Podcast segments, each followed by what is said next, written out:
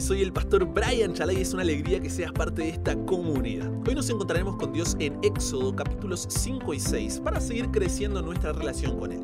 Recuerda estudiar estos capítulos antes de escuchar el episodio. Este no busca reemplazar tu estudio personal, sino motivarte, enriquecerlo.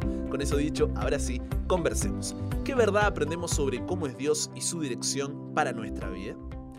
El pueblo de Israel, que por tanto tiempo había convivido con la angustia, dolor y sufrimiento por la opresión esclava de Egipto, distante de las promesas de Dios a Abraham, Isaac y Jacob, de repente encontraba una razón para tener esperanza. Moisés y Aarón le contaron a los líderes del pueblo sobre lo que Dios haría y les mostraron las señales, ante lo que el pueblo se inclinó y adoró a Dios por haber visto su aflicción. El ánimo no era el mismo, la expectativa era alta, la incertidumbre reinaba. Una vez convencido el pueblo, Moisés y Aarón se presentan delante de Faraón, pero solo para recibir un gran no como respuesta. Faraón se les rió en la cara. Éxodo capítulo 5, versículo 2 dice que les dijo con sarcasmo, pero ¿quién es Jehová para que yo, Faraón, oiga su voz y deje ir a Israel? Faraón se sentía superior a cualquier dios extranjero. Al fin y al cabo, su padre y su abuelo habían oprimido a los israelitas por años sin la intervención de ningún dios. ¿Por qué debería ser diferente ahora?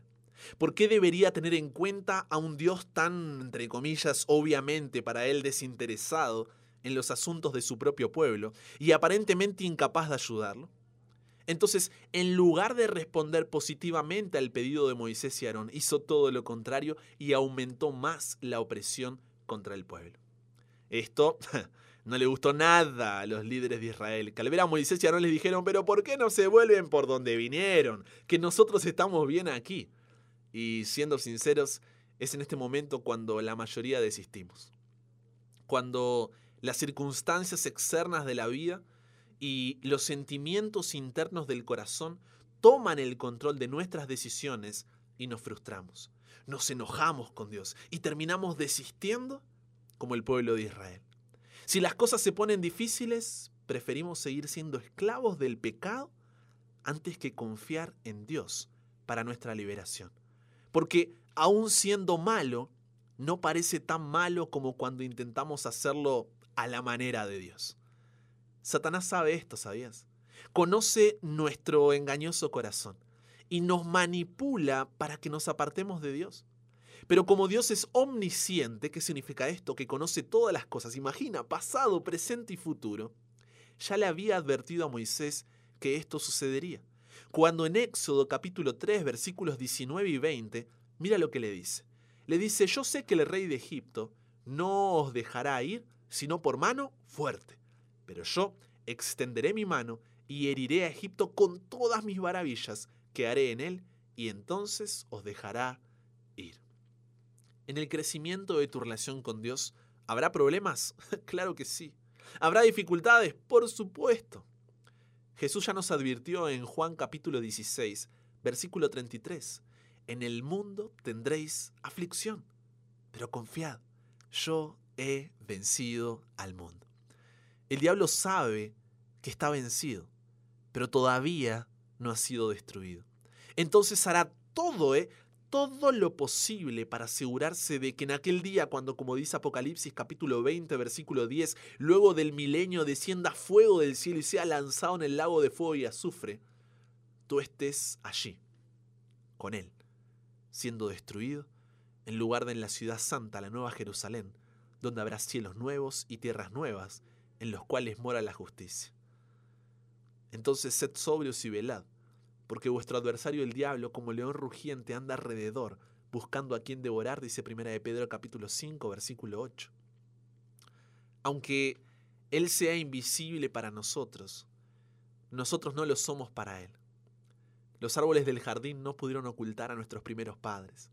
Ningún ojo humano vio a Caín asesinar a su hermano, pero su creador fue testigo de su crimen. Sara podría reírse burlonamente en su tienda, pero Dios la oyó. Acán robó un lingote de oro y lo escondió cuidadosamente en la tierra, pero Dios lo sacó a la luz. David se esforzó mucho por ocultar su maldad, pero el Dios que todo lo ve envió a uno de sus siervos a decirle tú eres ese hombre cuando adulteró con Betsabe. Es por eso que en el momento de angustia, dolor y sufrimiento, Dios conoce tu aflicción. Millones de voces se elevan al cielo, pero Él reconoce la tuya como si fuera la única. No hay suspiros ni lágrimas que escapen a la atención de Dios. Incluso cuando no sabes qué decir o, cómo expresar lo que tienes en tu corazón, Dios nos dice en Isaías capítulo 65, versículo 24, antes que clamen, responderé yo. Mientras aún hablan, yo habré oído. El conocimiento de Dios del futuro es tan completo como su conocimiento del pasado y del presente. Y eso porque el futuro depende completamente de Dios mismo. Porque Él es el soberano, el gobernante del universo, el ser supremo de la existencia. Nada ha sucedido o sucederá simplemente porque Dios lo sabía. Pero es importante resaltar que su conocimiento no es necesariamente la causa de que esto ocurra. El conocimiento infinito de Dios debería, debería llenarnos de asombro. Ninguno de nosotros sabe lo que puede traer cada día. A ver, yo no me acuerdo ni qué comí ayer, pero todo el futuro está abierto a la mirada de nuestro Dios. Nada de lo que hacemos, decimos, pensamos escapa al conocimiento divino. Él conoce cada una de mis caídas, mis pecados, todos mis retrocesos, pero no desistió de mí y me sigue amando. ¿Cómo no encontrar consuelo y dirección en un Dios así? ¿Cómo hacer de su gracia no una razón para seguir cayendo y sí una para dejarnos levantar por Él, para no volver a caer? No nos dejemos manipular por Satanás, porque como dice Romanos capítulo 8 versículos 31, 37 al 39, si Dios es por nosotros, ¿quién contra nosotros? Antes, en todas estas cosas, somos más que vencedores por medio de aquel que nos amó. Por lo cual, estoy seguro de que ni la muerte ni la vida, ni ángeles, ni principados, ni potestades, ni lo presente, ni lo porvenir, ni lo alto, ni lo profundo, ni ninguna otra cosa creada nos podrá separar del amor de Dios que es en Cristo Jesús, Señor nuestro. Y así como le dijo a Moisés en Éxodo capítulo 6, versículos 6 al 8, nos dice a nosotros, yo soy Jehová, y yo os sacaré de debajo de las tareas pesadas de Egipto, y os libraré de su servidumbre, y os redimiré con brazo extendido y con juicios grandes, y os tomaré por mi pueblo, y seré vuestro Dios. Y vosotros sabréis que yo soy Jehová vuestro Dios que os sacó de debajo de las tareas pesadas de Egipto, y os meteré en la tierra por la cual alcé mi mano jurando que la daría a Abraham, a Isaac y a Jacob, y yo os la daré por heredad. Yo, Jehová. Cuando pienses en desistir, recuerda que Él insistió por ti. Y con eso llegamos al final comparte con otros lo que aprendiste hoy. Súmate a la comunidad en WhatsApp totalmente gratis si todavía no lo has hecho para recibir una notificación en tu celular cada mañana, escuchar los episodios sin conexión, recibir material extra, hacer tus preguntas, acceder a contenido exclusivo y te espero en el siguiente para que nunca pares de aprender y nunca pares de crecer. ¿Por qué? Porque hasta el cielo no paramos.